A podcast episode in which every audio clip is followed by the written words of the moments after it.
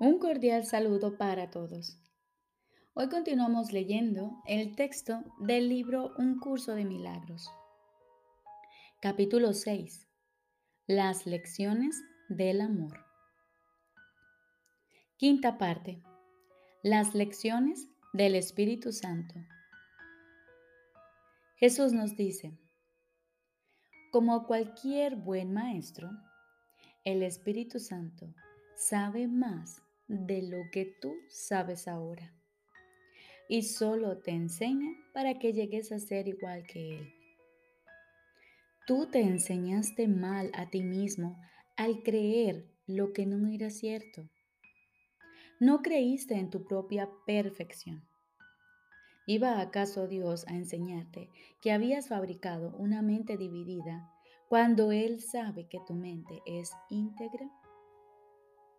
Lo que Dios sí sabe es que sus canales de comunicación no están abiertos a Él, lo cual le impide impartirles su gozo y así saber que sus hijos son completamente dichosos. El dar de su gozo es un proceso continuo, no en el tiempo, sino en la eternidad. La extensión de Dios, aunque no su compleción, se obstruye cuando la filiación no se comunica con Él, cual una sola.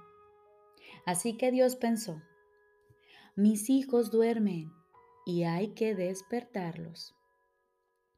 ¿Qué podría despertar más dulcemente a un niño que una tierna voz que no lo asusta, sino que simplemente le recuerda que la noche ya pasó y que la luz ha llegado?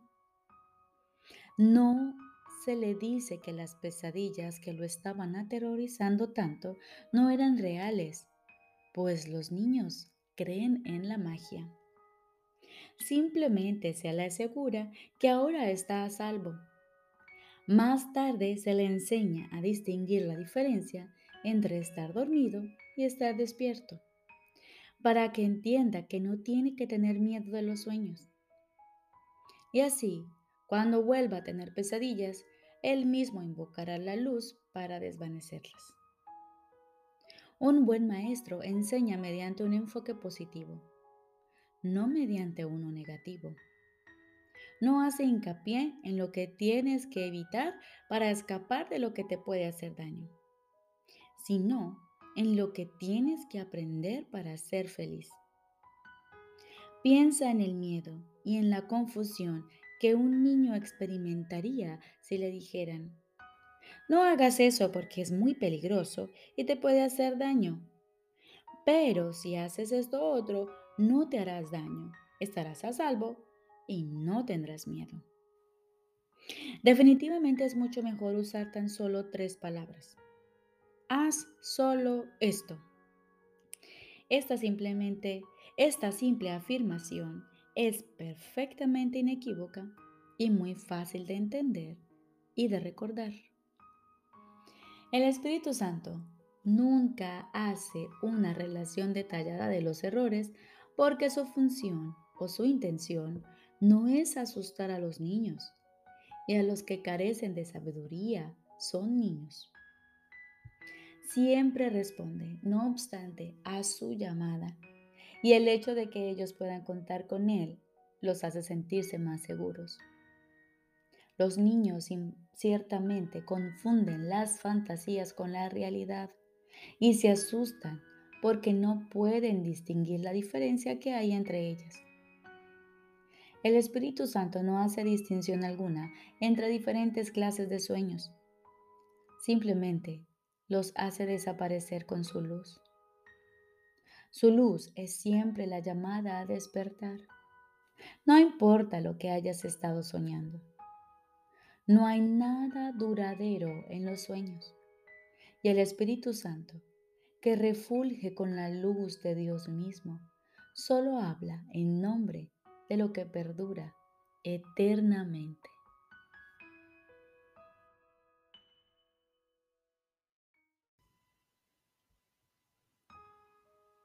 Continuando con las lecciones del Espíritu Santo, punto A. Para poder tener da todo a todos. Cuando tu cuerpo, tu ego y tus sueños hayan desaparecido, sabrás que eres eterno. Tal vez pienses que esto se logra con la muerte, pero con la muerte no se logra nada, porque la muerte no es nada. Todo se logra con la vida, y la vida forma parte del ámbito de la mente y se encuentra en la mente. El cuerpo ni vive ni muere, porque no puede contenerte a ti que eres vida. Si compartimos la misma mente, tú puedes superar la muerte, puesto que yo la supere. La muerte es un intento de resolver conflictos no tomando ninguna decisión. Al igual que todas las demás soluciones imposibles que el ego propugna, esta tampoco resultará. Dios no creó el cuerpo porque el cuerpo es destructible y por consiguiente no forma parte del reino. El cuerpo es el símbolo de lo que crees ser. Es a todas luces un mecanismo de separación y por lo tanto no existe. El Espíritu Santo, como siempre, se vale de lo que tú has hecho y lo transforma en un recurso de aprendizaje. Una vez más, y como siempre, reinterpreta lo que el ego utiliza como un razonamiento a favor de la separación y lo convierte en una demostración contra esta. Si la mente puede curar al cuerpo, pero el cuerpo no puede curar a la mente, entonces la mente tiene que ser más fuerte que el cuerpo. Todo milagro es una demostración de esto. He dicho que el Espíritu Santo es la motivación de los milagros. El Espíritu Santo te dice siempre que solo la mente es real, porque es lo único que se puede compartir. El cuerpo es algo separado y por lo tanto no puede ser parte de ti. De ser una sola mente tiene sentido, pero ser de un solo cuerpo no tiene ningún sentido. De acuerdo con las leyes de la mente, pues el cuerpo no tiene ningún sentido. Para el Espíritu Santo no hay grados de dificultad en los milagros. A estas alturas, esto debería resultarte ya bastante eh, familiar, aunque no es algo que todavía estés dispuesto a creer. Por lo tanto, ni lo entiendes ni puedes hacer uso de ello. Es mucho lo que todavía nos queda por hacer en favor del reino como para pasar por alto este concepto tan crucial. Es realmente una de las piedras angulares del sistema de pensamiento que enseño y que quiero que tú enseñes. No puedes obrar milagros sin creer en Él, ya que es una creencia en la perfecta igualdad. El único regalo idéntico que se les puede ofrecer a los hijos idénticos de Dios es apreciarlos completamente, ni más ni menos. Sin una gama variable, la idea de grados de dificultad carece de sentido y no debe haber gama alguna en lo que le ofreces a tu hermano.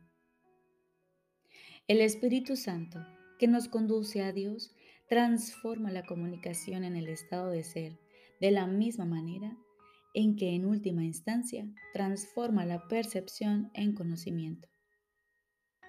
No pierdes lo que comunicas. El ego se vale del cuerpo para atacar, para obtener placer y para vanagloriarse. La locura de esta percepción la convierte en algo verdaderamente temible. El Espíritu Santo ve el cuerpo solamente como un medio de comunicación. Y puesto que comunicar es compartir, comunicar se vuelve un acto de comunión. Tal vez creas que el miedo, al igual que el amor, se puede comunicar y que por lo tanto se puede compartir. Sin embargo, esto no es tan real como pueda parecer a primera vista. Los que comunican miedo están fomentando el ataque. Y el ataque siempre interrumpe la comunicación, haciendo que ésta sea imposible. Es verdad que los egos se unen en alianzas temporales, pero siempre para ver qué es lo que cada uno puede obtener para sí mismo. El Espíritu Santo comunica únicamente lo que cada uno puede darle a todos. Nunca te quita nada que te haya dado, pues su deseo es que te quedes con ello. Sus enseñanzas, por lo tanto, comienzan con esta lección. Para poder tener, da todo a todos. Este es su paso preliminar. Este es un paso preliminar básico y el único que tienes que dar por tu cuenta. Ni siquiera es necesario que tú mismo lo completes, pero sí es necesario que te encamines en esa dirección. Cuando decides ir en esa dirección, te pones a ti mismo a cargo del viaje, función que a ti y solo a ti te corresponde desempeñar.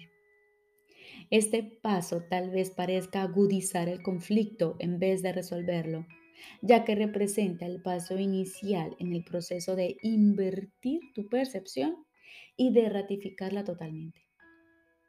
Esto entra en conflicto con la percepción invertida que todavía no has abandonado, ya que de lo contrario no habría sido necesario un cambio de dirección. Algunos se quedan en este paso durante mucho tiempo, experimentando un agudo conflicto. En este punto, puede que incluso traten de aceptar el conflicto en vez de dar el siguiente paso hacia su resolución. Puesto que han dado el primer paso, no obstante, se les prestará ayuda. Pues una vez que hayan elegido lo que no pueden completar solos, ya no estarán solos.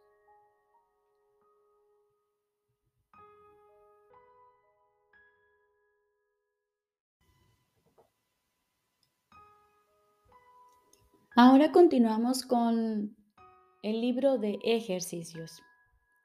Lección número 43. Dios es mi fuente. No puedo ver separado de Él. Dios es mi fuente. No puedo ver separado de Él. La percepción no es un atributo de Dios el ámbito de Dios es el, del conocimiento. Sin embargo, Él ha creado al Espíritu Santo para que sirva de mediador entre la percepción y el conocimiento. Sin este vínculo con Dios, la percepción habría reemplazado al conocimiento en tu mente para siempre. Gracias a este vínculo con Dios, la percepción se transformará y se purificará en tal medida que te conducirá al conocimiento. Esa es su función, tal como la ve el Espíritu Santo. Por lo tanto, esa es en verdad su función. En Dios no puedes ver. La percepción no tiene ninguna función en Dios y no existe. Pero en la salvación, que es el proceso de erradicar lo que nunca fue, la percepción tiene un propósito sumamente importante. Habiéndola inventado, el Hijo de Dios, para un propósito no santo, tiene que convertirse ahora en el medio a través del cual se le restaura su santidad en su conciencia. La percepción no tiene significado. Sin embargo, el Espíritu Santo le otorga un significado muy parecido al de Dios. Una percepción que ha sanado se convierte en el medio por el que el Hijo de Dios perdona a su hermano y por ende se perdona a sí mismo. No puedes ver separado de Dios porque no puedes estar separado de Dios. Todo lo que haces lo haces en Él, porque todo lo que piensas, lo piensas con su mente. Si la visión es real, y es real en la medida en que comparte el propósito del Espíritu Santo, entonces no puedes ver separado de Dios. Hoy son necesarias tres sesiones de práctica de cinco minutos cada una. La primera debe hacerse lo más temprano que puedas. La segunda, lo más tarde posible. Y la tercera, en el momento más oportuno y adecuado que las circunstancias y la buena disposición permitan. Al comienzo de estas sesiones, repite la idea de hoy para tus adentros con los ojos cerrados. Dios es mi fuente. No puedo ver separado de Él. Y respira.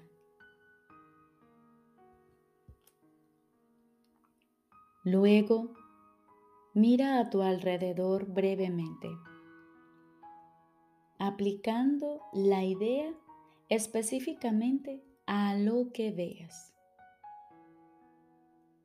Dios es mi fuente. No puedo ver separado de Él. Cuatro o cinco objetos durante esta fase de la sesión de práctica serán suficientes. Podrías decir, por ejemplo, Dios es mi fuente. No puedo ver este escritorio separado de Él. Dios es mi fuente. No puedo ver este cuadro separado de Él. Y así sucesivamente.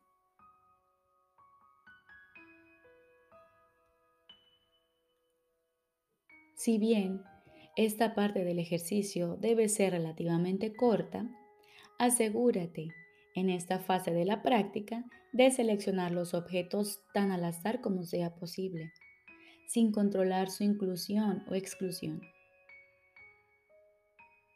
Para la segunda fase, la más larga, cierra los ojos. Repite la idea de hoy nuevamente. Dios es mi fuente. No puedo ver separado de Él. Y luego, deja que cualquier pensamiento pertinente que se te ocurra sea una aportación a la idea de hoy en tu propio estilo particular.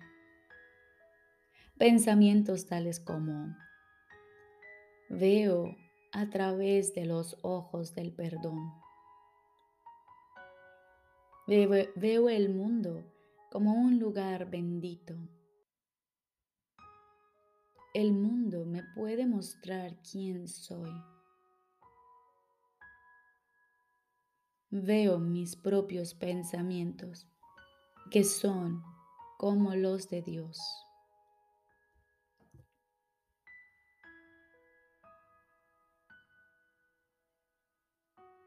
Cualquier pensamiento que en mayor o menor medida esté directamente relacionado con la idea de hoy es adecuado. Los pensamientos no tienen que tener una relación obvia con la idea, pero tampoco deben oponerse a ella.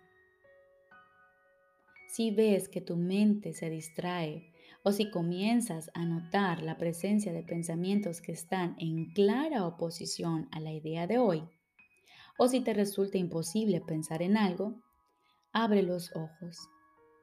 Repite la primera fase del ejercicio. Y luego intenta de nuevo la segunda.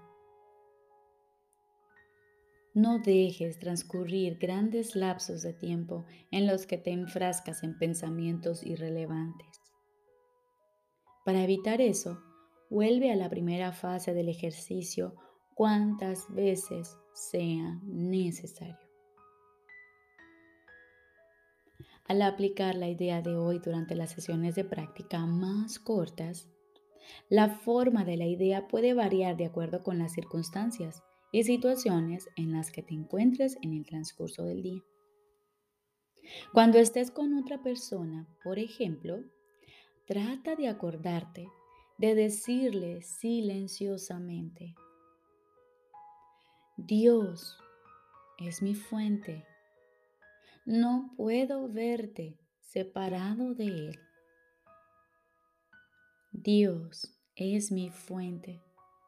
No puedo verte separado de Él. Esta variación puede aplicarse por igual tanto a desconocidos como a aquellas personas con las que crees tener una relación íntima. De hecho, evita a toda costa hacer distinciones de esta clase. La idea de hoy también debe aplicarse en el transcurso del día a las diversas situaciones y acontecimientos que puedan presentarse, especialmente a aquellos que de alguna forma parezcan afligirte. A tal fin, aplica la idea de esta manera. Dios es mi fuente. No puedo ver esto separado de Él. Dios es mi fuente. No puedo ver esta situación separado de Él. Si en ese momento no se presenta en tu conciencia ningún sujeto en particular, repite simplemente la idea en su forma original. Trata de no dejar pasar grandes lapsos de tiempo sin recordar la idea de hoy y por ende recordar tu función. Recordemos, lección número 43. Dios es mi fuente. No puedo ver separado de Él. Son tres sesiones las que necesitamos hoy. Una temprano en la mañana y otra muy al final de la tarde o de la noche. Y una en algún momento del día que sea prudente para ti. Te deseo un feliz y maravilloso día.